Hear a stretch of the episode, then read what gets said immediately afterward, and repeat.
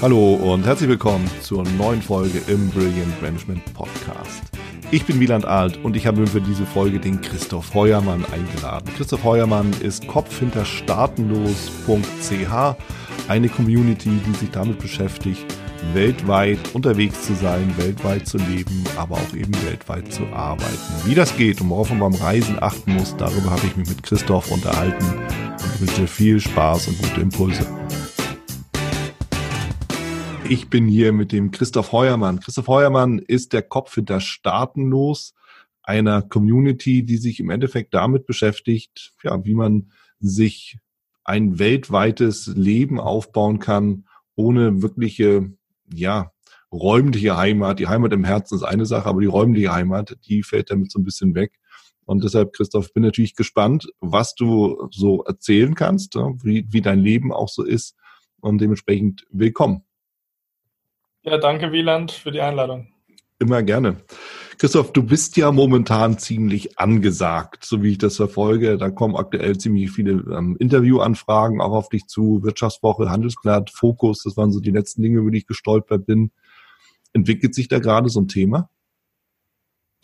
Ja, das ähm, ist schon die letzten fünf Jahre ja hin und wieder so gewesen. Ich hatte mhm. die Dokumentation von äh, Galileo ProSieben über mich ja. Äh, und dann hat sich das Ganze wieder ein bisschen abgeflacht und dann geht zeitweise halt immer wieder ein bisschen hoch. Aber klar, das Thema ist interessant. Mhm. Und ich persönlich, sage ich immer, sage immer, es, es gibt keine schlechte Presse. Auch wenn sie mich dann nicht den Kakao ziehen wollen, nehme ich das generell positiv wahr, mhm. äh, weil einfach die Botschaft wichtig ist. Ja. ja. Ja, das ist natürlich ein Lebensstil, den du führst und den werden wir gleich noch ein bisschen tiefer auch beleuchten, der ja nicht für viele oder für alle so verständlich ist. Ja, du, so wie ich das verstehe, du hast dich in Deutschland abgemeldet, aber nirgendwo so richtig angemeldet und bist eigentlich, ja, bist eigentlich, was, was bist du? Oder wer bist du?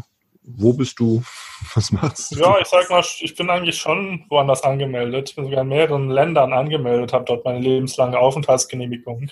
Mhm. Zum Beispiel in Panama, Paraguay und Georgien. Mhm. Aber ich bin jetzt nirgendwo so lange um dort tatsächlich irgendwie groß ansässig äh, zu sein oder steuerpflichtig zu gelten. Ah, Einfach okay. weil ich eher aus Privatvergnügen relativ viel reise. Mhm. Mhm. Wo bist du jetzt gerade aktuell? Ich bin gerade in Port Moresby, die Hauptstadt von Papua-Neuguinea. Ah, okay. Habe hier das Land für sechs Tage bereist. Ja. Ein bisschen nach auch Investmentmöglichkeiten geschaut. Ähm, das ist so Standard, wenn ich um die Welt reise. Ja. Mhm. Also das heißt, du bist immer nur ein paar Tage da vor Ort. Wie lange warst du, wo warst du vorher und wie lange warst du da? Ich war vorher fünf Tage in Australien. Das war mhm. so ein bisschen der Transitstopp zwischen dem Pazifik und hier Papua-Neuguinea. Mhm. Man muss ja mal so ein bisschen schauen. Ja. Ähm, es kommt wirklich drauf an. Also ich bin meistens so drei, vier Tage an einem Ort. Ähm, pro Land dann teilweise auch deutlich länger, mhm. oft sogar mehrere Wochen oder Monate, wenn mhm. das Land entsprechend groß ist. Ähm, aber ich habe halt vor, sage ich mal, relativ schnell alle Länder der Welt zu bereisen, äh, mir herauszupicken, wo ich gerne leben möchte, ähm, wo ich vielleicht auch gute Chancen habe als Unternehmer, als Investor mhm. und dann zu diesen Ländern eben in Zukunft dann verstärkt zurückkommen, aber eben generell entschleunigen dann. Ja. Also das heißt, wie ich verstehe, du gibst jetzt eben richtig Gas, guckst dir alles an, verlässt sich da auch nicht so aufs Hören sagen, sondern machst einfach direkt ein Bild vor Ort, gehst ins Land und in dem Land dann halt in die entsprechenden Regionen oder Hotspots, wo du sagst, das könnte was sein, wo ich persönlich auch glücklich werde, was aber auch für meine Community interessant ist. Ja, definitiv. Also ich mhm. sag mal, die Länder, wo ich persönlich gerne lebe, das sind zum Beispiel Länder, wo ich nicht unbedingt investieren würde oder wo ich äh, auch nicht unbedingt ins System reinfallen würde. Großes Beispiel zum Beispiel Argentinien. Das ist eines mhm. meiner Lieblingsländer zum Leben vom Lifestyle her. Aber es ist natürlich eine Steuerhölle und Bürokratieholle, äh, wo man besser nichts investiert. Ja. ja, das heißt, wenn du sagst, du willst dann da in Argentinien leben, dann würdest du auch dort nur eine begrenzte Zeit leben, um dann wieder unterwegs zu sein. Ja, natürlich. Ne? Mhm. Ich habe nicht vor, irgendwie äh, dauerhaft sesshaft zu werden. Ja. Kann ich mir gar nicht vorstellen, selbst wenn ich irgendwie 70 bin. Dann kann mhm. ich mir das halt vorstellen. Ich würde mir meine drei, vier Orte auf der Welt suchen äh, und ähm, dann zwischen diesen Orten hin und her pendeln. So ein bisschen ja. saisonal, dass man immer das gute Wetter abbekommt. Ja. Und ähm, ja, das ist so ein bisschen der Plan dann auch für die nächsten Jahre. Mhm. Äh, wenn ich, sag ich mal, diese Hardcore-Reisetätigkeit, die ich noch so circa zwei Jahre durchhalten werde, ähm, dann langsam, sage ich mal, abstelle. Ja. Hm. Du sprichst es ja gerade an, Hardcore, Reisetätigkeit und das Stichwort durchhalten. Wie anstrengend ist das denn eigentlich, alle pauschal behaupte ich mal, alle fünf Tage woanders zu sein? Wie anstrengend ist das? Ja, ich mache das mittlerweile seit über fünf Jahren. Und das mhm. ist äh, schon relativ zur, zur Routine geworden, sag ich mal so. Ähm, für mich ist es nicht sonderlich anstrengend eigentlich. Ich habe eigentlich einen klar strukturierten Tag. Mhm. Äh, acht Stunden schlafen, acht Stunden irgendwie das Land entdecken und acht Stunden arbeiten. Äh, so ganz grob. Ach, cool. Ähm, und ähm, das ist schon, ähm, sag ich mal, für mich sehr ähm, ja, relaxend, sag ich mal so, wenn ich mehr als zwei, drei Tage irgendwo bin. Mhm. Heute, ich bin jetzt hier nur einen Tag in der Hauptstadt. Das ist dann vielleicht schon ein bisschen stressig. Morgen muss ich gleich weiterfliegen. Ja. Ähm, aber sobald ich die drei Tage an einem Ort bin, ist das schon eigentlich äh, Entspannung für mich. Ja. ja. Ich finde diese 888-Regel finde ich ja spannend, weil das ist genauso eine der Fragen, die man halt auch notiert hatte. Ähm, dieses ganze Thema, ja, man reist ja irgendwo hin, um auch Land und Leute kennenzulernen. Jetzt bin ich ja selber auch viel unterwegs als Trainer. Und der, das Schicksal eines Trainers ist es ja, am Abend irgendwie anzureisen und am Abend wieder abzureisen und zwischendurch hat man nichts gesehen. Und äh, wenn du sagst, ne, ich schlafe acht Stunden, was sehr respektabel ist, und ich schaue mir acht Stunden Land und Leute an, ich schaue mir dann eben acht Stunden auch Business an, damit hast du eine klare Taktung. Und äh, wenn du das so Ja, es sind jetzt nicht immer unbedingt acht Stunden, die ich arbeite, aber mhm. so im Durchschnitt auf die Woche gesehen kommt das schon noch hin. Manchmal ja. sind es weniger, manchmal ist es auch gar nichts. Aber mhm. manchmal sind es dann sogar zwölf oder 14 Stunden. Gerade was ich persönlich mache, ist, viele Leute fragen mich, wie kriege ich so viel, sage ich mal, Produktivität hinbekomme, ja. wenn ich die ganze Zeit unterwegs bin. Ähm, ich arbeite auch viel am Flughafen, im Flugzeug. Morgen fliege ich wieder sechs Stunden nach Manila, nach, auf die Philippinen. Mhm. Äh, da werde ich sechs äh, Stunden im Flugzeug durcharbeiten. Ja, das ist eigentlich perfekt, ohne Störung, ohne Facebook, ohne gar nichts, dann einfach mal sechs Stunden durchzuschreiben. Ja, ja weil äh, genau du sagst es, ne? ohne Facebook. Jetzt äh, bist du ja in den sozialen Medien extrem unterwegs. Du hast da deine Community, die staatenlos Community, da hast du die Mastermind mit, glaube ich, 10.000 Mitgliedern. Und ähm, so wie ich dich verstanden habe, als wir uns kennengelernt haben, du moderierst ja auch die Gruppe, du gibst die Kommentare immer erst auch frei. Da kommt da doch einiges so zusammen, ne? Ja, das sind alles, sage ich mal, Tätigkeiten, die man gut nebenbei erledigen kann. Ne? Durch ja. meine Reisetätigkeit habe ich halt auch sehr viel Leerlauf im Bus, im Taxi, am Flughafen, im Flugzeug, wo auch immer, äh, wo man jetzt nicht unbedingt, ähm, sage ich mal, produktive Arbeit im, im Sinne von irgendwie neue Blogbeiträge schreiben ja. oder sowas oder Beratung machen tätigen kann. Wenn ja. die Beratung nicht mache, das sind noch so fünf die Woche, die mhm. mache ich dann abends im Hotelzimmer, wo es ruhig ist, wo ich vernünftiges Internet habe. Mhm. Aber so Sachen, die man eben nebenbei erledigen kann, das ist halt das ganze so soziale Medienzeug, das sind teilweise auch E-Mails, die man schnell auf dem Handy tippen kann. Ja. Und deshalb äh, äh, sag ich mal, antworte ich auch meinen Kunden immer überraschend schnell. Und das ist eines der Hauptkriterien, glaube ich, warum ich äh, eben auch viele Kunden habe, weil sie einfach die Antworten super schnell bekomme, ja. äh, bekommen und ähm, auch am Wochenende. Also es ist halt bei mir nicht so, ne, ich habe keine klar abgegrenzte Freizeit oder Arbeitstage. Das geht alles eben ineinander über. Wie, du hast jetzt keine Work-Life-Balance, von der immer alle reden? Ja, ich glaube, ich habe eine relativ gute Work-Life-Balance. Ähm, man könnte entweder sagen, ich arbeite die ganze Zeit oder ich mache die ganze Zeit Urlaub. Ja, man ähm, weiß es nicht. Ne? Das Ganze eigentlich wie die ganze Zeit Urlaub an, weil ich natürlich die Arbeit auch relativ gerne erledige. Ja. Ähm, und das oft gar nicht wie Arbeit anfühlt, weder das Schreiben noch jetzt irgendwelche Leute äh, zu mehr Freiheit zu verhelfen. Hm. Was ist denn eigentlich deine Berufsbezeichnung? Gibt es da irgendwie so einen Begriff? Ja, das ist relativ äh, schwierig zu definieren. Hm. Ähm, auf meiner Visitenkarte steht Global Lifestyle Hacker. Äh, das, äh, Sehr schön. ja, ja, das ist, ist so ein bisschen, ich sage immer gerne, ich habe eine Lösung eigentlich für alles. Ja. Ähm, ob es jetzt die Steuern sind oder es ist um Auswandern geht oder um, um Travel Hacking. Ja. Äh, da haben wir wieder das Wort Reisen zu optimieren. Oder auch weitere Lebensbereiche. Das war eigentlich in den letzten Jahr, Jahrzehnt eigentlich so ein bisschen mein Steckenpferd äh, für irgendwelche Sachen, äh, wo Leute keine Lösung haben, eine Lösung zu finden. Ja. Mhm. Wie bist du darauf gekommen?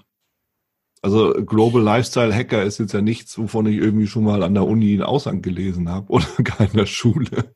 Ja, sag mal, in verständlichem Deutsch formuliert bin ich, sag ich mal, Autor, Investor, Unternehmer, mhm. was auch immer. Mhm. Aber Global Lifestyle Hacker trifft es ganz gut. Es hat eine relativ lange Hintergrundstory. Ähm, ganz kurz, äh, ich habe eigentlich äh, was sehr Langweiliges studiert. Ich wollte eigentlich in, bei der EU arbeiten in Brüssel, mhm. habe Verwaltungswissenschaften studiert, bin aber im ersten Semester in Kontakt mit den falschen Büchern gekommen äh, und habe mich gleich mal vom, vom Linksliberalen äh, zum Hardcore-Anarchokapitalisten entwickelt. Ähm, das heißt, ähm, war dann auch sehr aktiv in der libertären Szene in Deutschland, habe dort einige Leute kennengelernt, die, sag ich mal, diesen Lebensstil, den ich jetzt lebe, teilweise auch schon gelebt haben, mhm. auch keine Steuern gezahlt haben und das hat mich natürlich ein bisschen inspiriert, äh, eben das gleich zu tun. Und gleichzeitig habe ich eben auch diese Marktlücke entdeckt. Es hat fast niemand, bis auf ein paar, sage ich mal, irgendwie Newsletter irgendwie dieses Thema beackert oder gut ja. genug beackert. Ich habe einfach die Nische entdeckt vor fünf Jahren und eben diesen Staatenlos-Blog dann angefangen. Mhm. Mhm. Wobei du natürlich, und das ist, glaube ich, ein entscheidender Vorteil, ohne dich jetzt hier äh, zu stark hervorzuheben, aber das muss man einfach auch sagen, dadurch, dass du ja vor Ort bist und auch dich selber umschaust überall, hast du natürlich eine Expertise, die ja letztendlich nicht wirklich viele bieten können. Ja, es ist natürlich ein sehr starkes Erfahrungswissen. Es ja. ist viel äh, in diesem Themenfeld relativ leicht, sage ich mal, verfügbar im Internet, öffentlich aufrufbar. Das Problem ist es halt nicht nur zu lesen, man muss es halt auch verstehen. Ja. Äh, die, vor allem die, die Quer halbwegs im Kopf behalten oder zumindest so wissen, wo man nachschauen muss, wo die ganzen Informationen stehen. Hm. Das gelingt fast niemandem und deshalb ähm, ist das natürlich auch ein Bereich, wo, wo man relativ, äh, sag ich mal, gut unterwegs ist, äh, wo einem auch relativ wenige Leute Konkurrenz machen können, einfach weil das ein riesen Themenfeld ist. Ja, ja, ja. Und ähm, du bist ja nicht nur in der Community unter, unterwegs, du hast ja auch Netzwerke dann dementsprechend, die in den ganzen Ländern und vor Ort auch so sind. Auch das ist natürlich so die Frage. Du willst auf der einen Seite willst du natürlich Land und Leute kennenlernen. Auf der anderen Seite musst du natürlich erstmal die Experten raussuchen, mit denen du dich vernetzen kannst, ob das nur Steuerexperten sind, Rechtsanwälte, Makler oder Investoren, die eben da vor Ort so sind.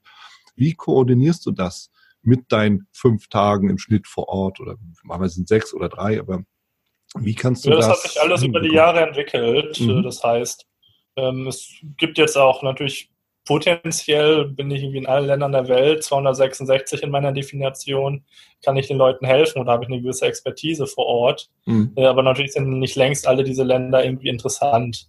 Äh, Im Endeffekt ähm, konzentriert es sich auf irgendwie 20 Lösungen für den Wohnsitz, 20 Lösungen für die Firma. Mhm. Und von diesen 20 sind vielleicht nur fünf äh, Jurisdiktion so aktuell, dass da irgendwie jede Woche oder alle zwei Wochen irgendwie was passiert. Und mit diesen fünf Leuten muss ich halt besonderen Kontakt halten. Ja. Die habe ich mir natürlich über die letzten fünf Jahre sehr gut aufgebaut.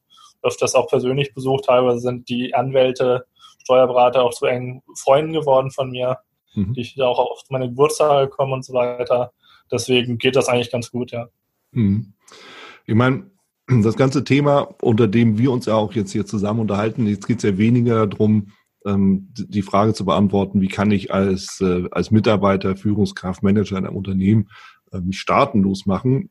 Das ist vielleicht ein Gedanke, der viele auch irgendwo zum Stück mal umtreibt, ne, verständlicherweise. Aber der Fokus, der für uns hier im Podcast natürlich auch ganz interessant ist, dadurch, dass du ja so ein Extremreiser bist, ja, du bist ja ein Perpetual Traveler, so wie du dich ja auch selber bezeichnest, oder wie, ne, so kann man das glaube ich auch nennen. Und ähm, ich glaube, du reist ja auch immer nur mit Handgepäck, oder? Ja, ja, genau. Seit, seit vier Jahren reise ich nur mit Handgepäck. Mhm. Ähm, das ist äh, ja, ein bisschen schwieriger, als die Airline erlauben, aber es ist kein Problem, das durchzubekommen. Ja. Okay, also oft genug eben ein bisschen Verhandlungssache oder im Regelfall kommst du auch damit okay, durch. Das das sieht ja aus wie normales Handgepäck, das, das kommt immer durch, ohne, ohne mhm. Fragen. Mhm. Was packst du denn da rein, um mal so einen Blick in deinen Koffer zu werfen, dass du eben wirklich für alle Lebenssituationen damit klarkommst? Denn für viele Manager, die unterwegs sind, die mal irgendwie Geschäftsreisen machen, ein paar Tage weg sind, ist das ja eine Riesenfrage. Wie bringe ich formale Kleidung? ich habe hab ganz schön viel Kleinkrams dabei, den ich selten mhm. brauche, der aber ganz nett ist. Ich habe zum Beispiel ich hab eine eigene Schnorchelmaske, die Ach. jetzt in äh, Zeiten der Coronavirus-Panik auch sehr gut als Mundschutz taugt. Ähm, ich habe äh, ein Schachspiel dabei, ich habe ein Tischtennis-Set dabei, mhm. Schläger und so. Mhm. Ähm, und ich habe dann natürlich die ganze, äh, sag ich mal, Technik an, äh, dabei, die man heutzutage so braucht. äh, als Pedal Traveler, ob Laptop. Ich habe drei Handys dabei, ich habe hab eine GoPro dabei mhm. äh, und dann habe ich natürlich auch ein bisschen Kleidung dabei. Ja, wobei Kleidung, äh, höre ich dabei raus, äh, hat jetzt irgendwie den, den, den geringsten Stellenwert oder ist das, ist das falsch? Ja, ich sag mal so, ich hatte schon früher eine, eine starke Aversion gegen so die, die typische äh, Business-Kleidung, Anzüge ja. und so weiter. Dementsprechend okay. hat das für mich tatsächlich keinen äh, großen Stellenwert. Ich mache lieber Business in Badehose und T-Shirt. Ja. Mhm. ja, ist natürlich, ähm, es gibt Regionen, da funktioniert das. es gibt aber auch Regionen, da funktioniert das natürlich nicht. Und wenn ich so an mich denke, wir sind ja beide auch relativ lange Elende sozusagen. Ähm, wenn ich eine Downjacke in den Koffer packe, dann war's das aber auch für den Koffer. Und ähm, wenn ich eine Badehose reinlege, dann habe ich natürlich noch ein paar mehr Möglichkeiten. Ja, muss man halt, sag ich mal, äh, Allzwecksachen haben. Eine mhm. Jacke, die du sowohl in Tropen als auch im, in der Antarktis anziehen kannst. Ja. Ich bin, äh, vor zwei Jahren bin ich durch Südamerika gereist, durch die Tropen und dann zwei Wochen in die Antarktis gefahren. Mhm. Da musste man halt einfach nach dem Zielprinzip gehen. Und ja. Dann habe ich mir sechs T-Shirts und äh, zwei Pullover und äh, äh, eine dicke Jacke und eine Regenjacke angezogen. Dann hatte ich acht Schichten, das hat dann in der Antarktis auch ausgereicht. Wow, ja, und das ist halt auch so der Punkt, jetzt ähm, die, die Frage, wie kann ich die Dinge kombinieren? Ich meine, ja, da sind wir jetzt schon so ein bisschen dabei, äh, persönlicher Kleidungsstil und all diese ganzen Geschichten. Ähm, wenn ich mal bei mir aus dem Nähkästchen plaudern darf, ich versuche dann eben auch die Sachen so in den Koffer zu legen, dass ich alle möglichen Looks kombinieren kann. Ja, bei mir spielt ja immer noch ein formeller Teil so, ein, so ein gewisse, eine gewisse Rolle. Aber ist natürlich schon so, ne, wenn ich irgendwie überlege, ich gehe erst in eine, in eine warme Region, dann gehe ich in eine kalte Region, das spielt wahrscheinlich auch Funktionskleidung so eine gewisse Rolle, ja, so mit Hosenbein ab, Hosenbein an und so eine Geschichten. Ja, ich meine, man kann immer was dazu kaufen, man kann auch Sachen äh, äh weglassen. Äh, ich ja. gehe was alle halbe Jahre shoppen mhm. äh, und kleide mich da mal neu ein und was dann, wenn nicht ist, wird dann halt zurückgelassen, ja. Mhm. Ja, also das heißt, äh, man muss sich dann eben auch trennen können von Kleidung aber auch von Menschen wahrscheinlich, oder? Man, du machst ja auch viele Bekanntschaften, Freundschaften vielleicht gar, aber die musst du ja auch immer wieder hinter, hinter dir lassen. Ja, genau. Das ist natürlich ähm, auch das, was irgendwann zum Routine wird, sag ich mal, diese, mhm. diese Trennung ähm, verkraften zu können. Mhm. Das ist nicht immer einfach, gerade mhm. wenn man dann zum Beispiel mehrere Wochen mit, mit gewissen Bekannten zusammenreist, die dann gute Freunde werden. Ja. Und das Schöne an diesem Lebensstil ist eben, er ist sehr flexibel und es ist eben eigentlich komplett deine Entscheidung, ja. wie viel du mit Leuten zusammen sein willst und wie wenig du mit gewissen Leuten zusammen sein willst. Ja. Und für mich persönlich hat sich, ähm, sage ich mal, Freundschaften haben sich äh, stark äh, multipliziert, nicht nur quantitativ, sondern vor allem auch qualitativ, mhm. ja, weil du einfach deutlich leichter Kontakte mit ähnlich gesinnten Leuten knüpfen kannst, Unternehmern, die eben auch äh, stark global unterwegs sind, gerne reisen. Mhm. Das hat man halt einfach nicht, wenn man fest an einem Ort, vor allem einem kleinen Ort in Deutschland gebunden ist. Ja, also ich kann das nachvollziehen. Wir beide haben uns ja kennengelernt auf den Philippinen, auf der Silvesterfeier, wo wir ja auch noch dann äh, mit der gesamten Gruppe oder der, also die Gruppe, die halt da vor Ort war, auch noch ein paar Tage verbracht haben. Und ich, also mir, mir ging es genauso. Ich habe diese Zeit als sehr intensiv erlebt, weil alle man kannte sich zwar im Zweifelsfall nicht persönlich, aber irgendwo verband jeden was. Und äh, dann war man eben auch sofort im Gespräch und es war eine sehr intensive Zeit. Ja, ich teile mein, mein Jahr ja. ungefähr so in drei Phasen auf. Ne, ich ja. bin circa ein Drittel des Jahres bin ich unterwegs mit mhm. Freunden oder mit Gruppen. Äh, nicht unbedingt Freunde, Leute, die ich irgendwie dann über so Gruppentouren kennenlerne. Mhm. Weil wenn man jetzt durch, durch einige Länder reist, vor allem in Afrika alleine, dann kann das äh, allein aus Logistik sehr, sehr teuer werden. Ja. Und dann äh, schließe ich mich teilweise schon so Gruppentouren an mhm. Äh, wo auch immer ganz interessante Leute dabei sind. Mhm. Ein anderes Drittel, des Jahres bin ich bei Leuten, die ich kenne, ähm, oder an Orten, wo ich, sag ich mal, Leute kenne. Ja. Und ein Drittel des Jahres, das ist aktuell der Fall, die reise ich halt alleine. Mhm. Aber es ist eben auch eine Zeit, äh, die mein Business so ein bisschen nötig hat, weil vor allem dort da neue Inhalte entwickelt werden. Ja. Ja, ja klar, wenn du immer in der Gruppe bist und auch das habe ich ja dann erlebt, dann bist du eben auch die ganze Zeit in der Gruppe. Da lässt sich Arbeiten letztlich nicht wirklich so umsetzen. Das geht schon, man kann den Alltag, das, das Alltagsgeschäft kann man weitermachen, die E-Mails mhm. beantworten, genau. Beratung. Ja. Aber es ist jetzt halt nicht groß Zeit, irgendwie ein neues Buch zu schreiben. Oder so. Ja, für kreative, für kreativen Output. Und das stimmt, ich habe dich ja auch ein äh, bisschen dann äh, gesehen, wie du mit deinem, äh, eigentlich auch permanent online warst, hier ein Foto geschossen, wo, wo andere irgendwie sich nochmal Gedanken oder einfach so, wo andere darüber reden, kaufe ich mir noch eine Cola oder ein Wasser, hast du irgendwie schon ein Foto geschossen, Post abgesetzt, eine Frage beantwortet und dich dann sofort auch wieder im Gespräch beteiligt. Also das ist ja auch etwas, da muss man ja so ein bisschen auch reinwachsen. Ne? Und das sind so die kleinen Dinge, die du so nebenbei machst, wie ich dich verstehe. Ne? Ja, man braucht einfach eine gewisse Disziplin und äh, Motivation. Mhm. Und das ist eben das Schöne, wenn man die ganze Zeit auch reist, dann hat man eigentlich äh, genug Motivation, dann am Abend auch äh, sich hinzusetzen und ein bisschen, bisschen was äh, zu tun, damit äh, dieser Lebensstil weitergeht. Ja. ja.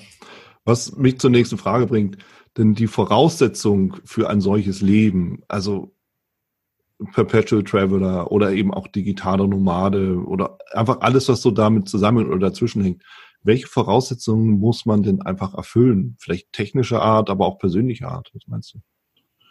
Ja, man muss, glaube ich, relativ wenige Dinge erfüllen. Man sollte einfach äh, eine gewisse Offenheit äh, mitbringen, äh, eine gewisse Fähigkeit äh, äh, zu Disziplin, äh, gewisse, sag ich mal, ähm, Kompromisse in Kauf nehmen zu können, gerade am Anfang, wenn man gerade erst startet, wenn man jetzt vielleicht kein laufendes Business hat, mhm. was man remote machen kann. Mhm. Aber ich sage immer gerne, gerade wir Deutschsprachige haben einen extremen Vorteil. Wir haben keine große Billigkonkurrenz. Eigentlich kann jeder Deutsche sich, äh, sag ich mal, für den Mindestlohn oder unter Mindestlohn als Freelancer anbieten. Mhm. Und damit kann er selbst, wenn er halbtags arbeitet, äh, mehr als genug verdienen, um in Südostasien über die Runden zu kommen. Ja. Mhm. ja. Und von der technischen Seite her, ich meine, das Thema ist und bleibt Internet. Ja, damit steht und fällt alles. Auch unser Gespräch steht und fällt mit dem Internet. Wo ist denn das Internet besonders gut und wo ist es weniger gut aus deiner Erfahrung?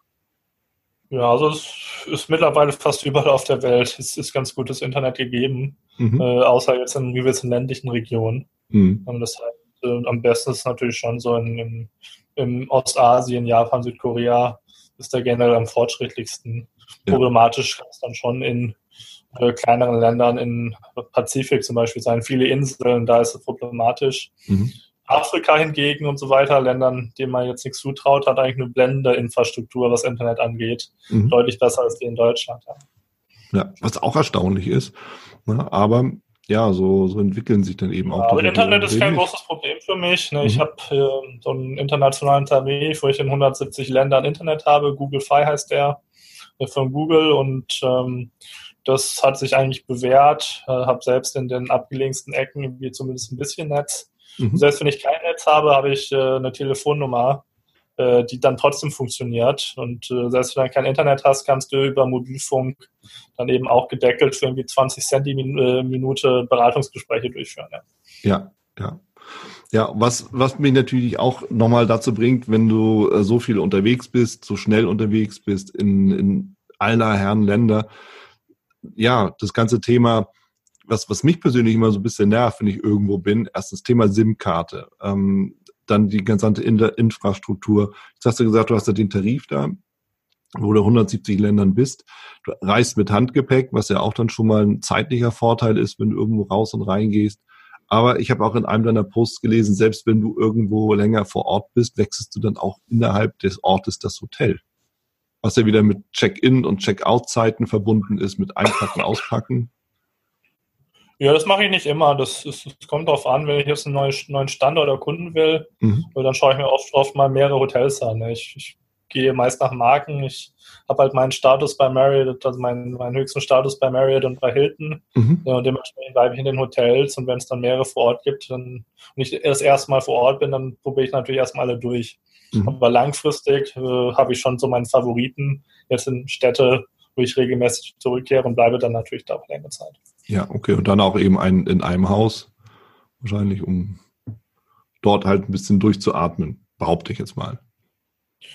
Ja, ich, ich habe persönlich ein, eher eine Vorliebe für Hotels als gegenüber Airbnbs und so weiter. Ne? Die meisten mhm. Nomaden bieten halt eigentlich alle Wohnungen an oder Airbnbs und so und stehen eher sehr wenig in Hotels. Mhm. Aber für mich hat sich das eigentlich bewährt mit Hotels. Ähm, Gerade was die Betten angeht, ist die Schlafqualität ja. deutlich besser. Ja. Und ähm, man hat halt einfach so die, die, die anderen Vorzüge, Room Service, was auch immer. Mhm. Muss nicht ins Restaurant gehen. Ja. Äh, das spart natürlich auch viel Zeit, ja. Ja, klar, klar. Ähm, Thema Organisation. Dadurch, dass du eben auch viel reist, du musst ja deine Flüge buchen, du musst deine Unterkünfte buchen und all das. Wie viel Zeit nimmt das bei dir in Anspruch? Und wie machst du das am einfachsten? Das nimmt normalerweise relativ wenig Zeit in Anspruch, äh, ne, weil das meiste Research äh, passiert wieder in diesen ganzen Leerlaufzeiten. Mhm. Ähm, auf dem Handy äh, wird halt mal so ein bisschen angeschaut, der Ort in generell, was es da so gibt. Und dann so ein halbes Jahr vorher beginne ich meist die Flüge zu buchen. Mhm. Weil das, was ich tatsächlich vor Ort mache, ähm, wird dann oft erst einen Monat vorher organisiert. Oder wenn es jetzt, sag ich mal, keine Tour oder sowas gebucht werden muss, mhm. äh, dann oft auch nur wenige Tage vorher. Mhm. Und das kommt natürlich sehr stark auf Regionen an. Ich bin gerade dabei, meinen kompletten Herbst in Afrika durchzuplanen. Das sind so ein bisschen die letzten Länder, die mir noch fehlen. 25 Länder in Afrika. Und das ist halt schon eine logistische Herausforderung, weil du eben auch oft auf, auf Visa schauen musst, die du beantragen musst, ja. äh, weil die Flüge dort sehr teuer sind, äh, weil du auch äh, längst nicht von jedem Land ins Nachbarland fliegen kannst, sondern etliche Umwege machen musst. Das ist schon eine logistische Herausforderung, aber die habe ich jetzt auch gelöst. Mhm. Und das hat mich vielleicht, was weiß ich, äh, 10, 15 Stunden in Anspruch genommen. Mhm. Mhm. Christoph, wenn ich jetzt als Manager unterwegs bin, angestellt in Deutschland, ich bin aber weltweit unterwegs, ein paar Tage hier, ein paar Tage da, kehre immer wieder auch zurück nach Deutschland. Aus deiner Sicht, worauf muss ich denn achten? Zum Beispiel, wenn es auch um Organisation geht, Gepäck geht. Was ist so deine Empfehlung? Ja, ich glaube, man sollte dann schon lernen zu delegieren. Ne, ich mache das vor allem, weil ich äh, auch daran Spaß finde, mhm. Äh, mir meine ganzen Reisen eben selber durchzuplanen, eben weil es auch oft in exotische Länder geht. Ähm, aber wenn man jetzt an die, an die Standardziele fährt als Manager, dann kann man das Ganze auch outsourcen. Ich habe selbst so einen Service zum Beispiel mhm. äh, von einem Freund, der könnte mir theoretisch alles buchen, die ganzen Hotels, die Flüge machen. Ich gebe meine Kreditkarten durch und der bucht das alles für mich. Ähm, ist eine Möglichkeit, kann ich auch sehr empfehlen, so ein Service. Ähm, aber genau, sag mal, Dele Delegationsfähigkeit ist ja, glaube ich, sehr wichtig. Mhm und dann eben auch damit leben, dass man halt da äh, vielleicht nicht das macht, was man selber gebucht hätte, aber im Endeffekt wird es dann ja auch schon passen. Ja, so ja es wird dann halt, äh, das, das ist dann, sag ich mal, das lernt mit. Am Anfang wird es halt nicht immer das sein, was man selbst gemacht hätte, aber äh, über die Zeit, äh, sag ich mal, äh, gleicht sich das dann schon sehr der eigenen Präferenzen an, ja. Ja. Ins Gepäck. Jetzt Nehmen wir mal an, wir wollen auch mit Handgepäck unterwegs sein, egal wie lange und wohin es geht. Was muss unbedingt mit aus deiner Erfahrung? Ja, es gibt nicht, äh, sage ich mal, Sachen, die unbedingt, unbedingt mit müssen. Mhm. Ähm, also kommen wir immer auf die eigenen, eigenen Präferenzen an. Also ich habe mhm. jetzt nichts, wovon ich, äh, sage ich mal, was ich unbedingt bräuchte, außer meinen Pass, ja. Mhm. Ja, Pass ist wichtig, klar. Den hast du nicht nur im Handgepäck, das hast du direkt wahrscheinlich dann am Mann. Und dann lass uns mal die technische Seite betrachten. Welche Apps benutzt du denn, um deinen Reisealltag zu optimieren oder zu erleichtern? Also eigentlich keine wirklich speziellen. Mhm. Ich bin jetzt kein großer Fan von diesen ganzen Produktivitätstools und so weiter. Äh, in, in meiner äh, Ansicht nach ähm, schaden eher der Produktivität, als dass sie nutzen. Ja, mein, äh, meine größte App ist mein Gehirn, da ist alles gespeichert mhm. äh, und äh, damit wird alles koordiniert. Äh, selbst auf Kalender oder sowas verzichte ich. das heißt, ähm, so wirklich Apps, die ich nutze, das sind halt die Standard-Apps. Das ist dann halt Google Maps. Mhm. Das ist Uber oder Grab, um sich ein Taxi zu bestellen. Oder das sind äh, irgendwelche anderen Anwendungs-Apps, um sich Flüge zu buchen oder Hotels zu buchen und so weiter, ja. Mhm. Ja, auch spannend, weil genau das, was du sagtest, diese ganzen Produktivitäts-Apps, mit denen man versucht, immer irgendwie alles noch, noch besser zu handeln, ist auch meine persönliche Erfahrung. Am Ende führt es genau zum Gegenteil man verdattelt sich irgendwie immer noch. Und ähm, finde ich auch nochmal einen, einen interessanten Punkt. Ähm, du hast ja auch als Unternehmer mit Staatenlos gibt es auch verschiedene Niederlassungen von, von dir, von euch. Ich glaube, in äh, Kolumbien, auf den Philippinen und auch in Georgien, wenn ich da richtig liege, oder? Ja, das ist so ein bisschen dezentralisiert worden. Es gibt mhm. vor Ort, sage ich mal, Leute, die für Staatenlos im, im engeren Sinne, arbeiten. Mhm. Ähm, wir hatten erst ein größeres Büro in Kolumbien. Wir haben uns aber entschieden, dass es gar nicht so sehr in die Staatenlos-Philosophie passt, einen Ort zu haben mhm. oder auch es, es zentralisiert zu haben, sondern dass wir eher dezentraler auftreten wollen. Und jetzt haben wir eben noch Leute in Kolumbien sitzen, Leute in Georgien, Leute mhm. auf den Philippinen. und äh, decken damit uns ja auch quasi alle drei wichtigen Zeitzonen ab. Mhm. Wie sieht da das Management aus? Weil da wirst du ja auch nicht immer vor Ort sein, sondern nur sporadisch, wenn überhaupt. Ja, das Management ist eigentlich immer vor Ort gegeben durch äh, Geschäftspartner von mir, die dann vor mhm. Ort längere Zeit sind und den Leuten vor Ort ein bisschen auf die Finger schauen können. Ja. Äh, während ich, äh, sage ich mal, weitgehend äh, den freien, freien Spielraum lasse. Und mhm. nur wenn es gar nicht läuft, äh, dann mal ähm, klärend eingreife. Ja, also eher sehr, sehr lange.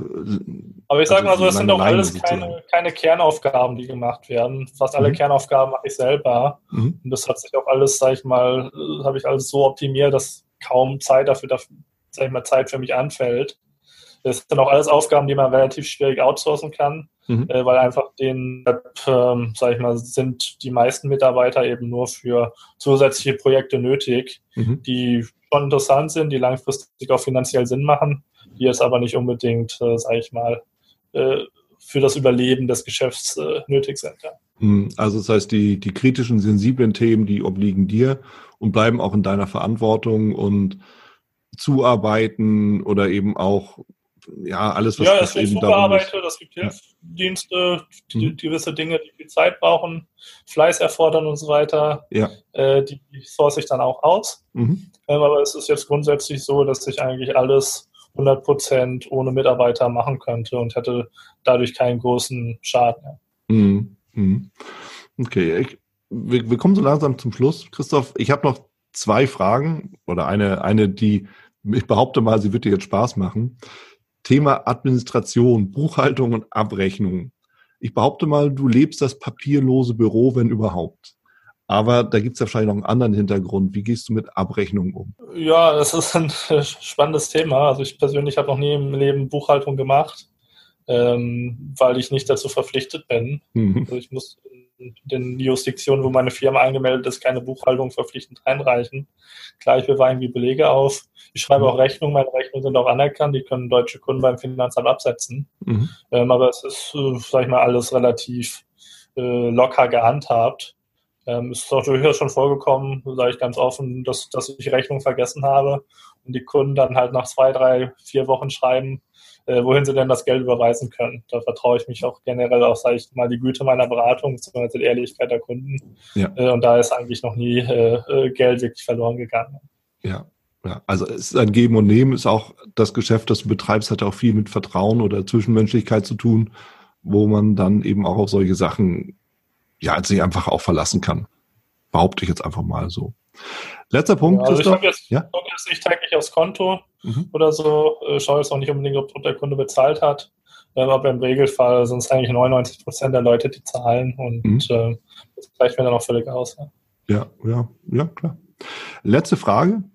Ähm, aber die haben auch so ähnlich schon gestellt. Was empfiehlst du Managern, Unternehmen grundsätzlich, wenn es darum geht, auf Reisen zu sein? Ja, was, was empfehle ich denn? Also ich glaube, man muss halt einfach ein gewisses Gespür für das Reisen bekommen. Mhm. Äh, man sollte äh, das Ganze auch erstmal vernünftig ausprobieren. Ja, gerade, gerade Unternehmern, die vielleicht noch nicht so viel auf Reisen sind, empfehle ich vielleicht mal ihre, ihre Urlaubstage zu nehmen, nicht unbedingt Urlaub zu machen auf Mallorca oder in der Karibik, mhm. sondern dafür für einfach mal tatsächlich auf Reisen zu gehen und dann auch während des Urlaubs versuchen, äh, eben, sag ich mal, gewisse Arbeitstätigkeiten zu erledigen, mhm. äh, damit, um sich einfach an diesen, diesen Lebensstil zu gewöhnen.